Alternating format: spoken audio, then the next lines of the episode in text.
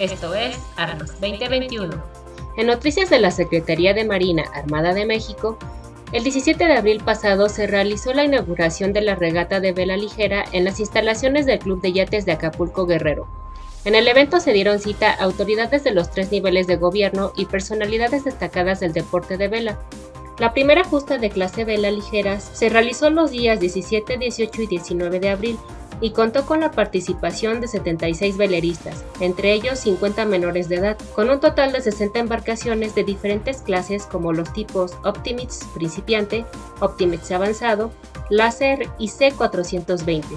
En la segunda competencia y tercera competencia realizadas del 20 al 22 de abril y del 23 al 25 de abril respectivamente, se navegó en inmediaciones de la bahía de Acapulco, a bordo de veleros con esloras de 28 y 52 pies.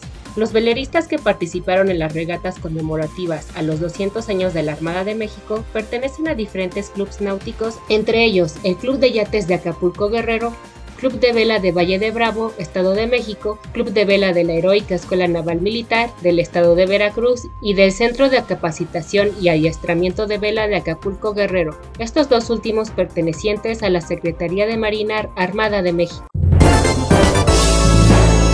El pasado 17 de abril se realizó la entrega-recepción del mando de armas de la Fuerza Naval del Pacífico al vicealmirante del Cuerpo General Diplomado de Estado Mayor Fidencio Vargas Dávila. La ceremonia se realizó en Manzanillo, Colima, en presencia del almirante del Cuerpo General Diplomado de Estado Mayor Rubén Alfonso Vargas Suárez, comandante de la Sexta Región Naval.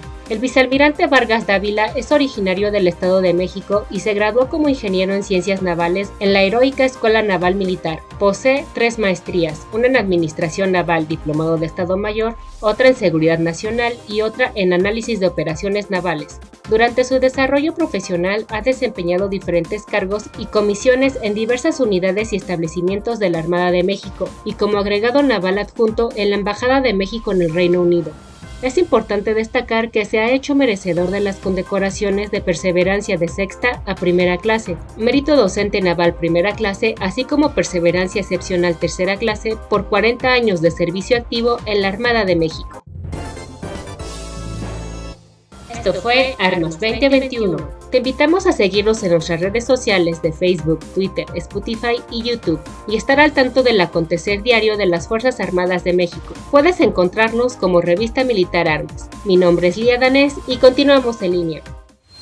Armas 2021, por la confraternidad de los ejércitos y pueblos del mundo.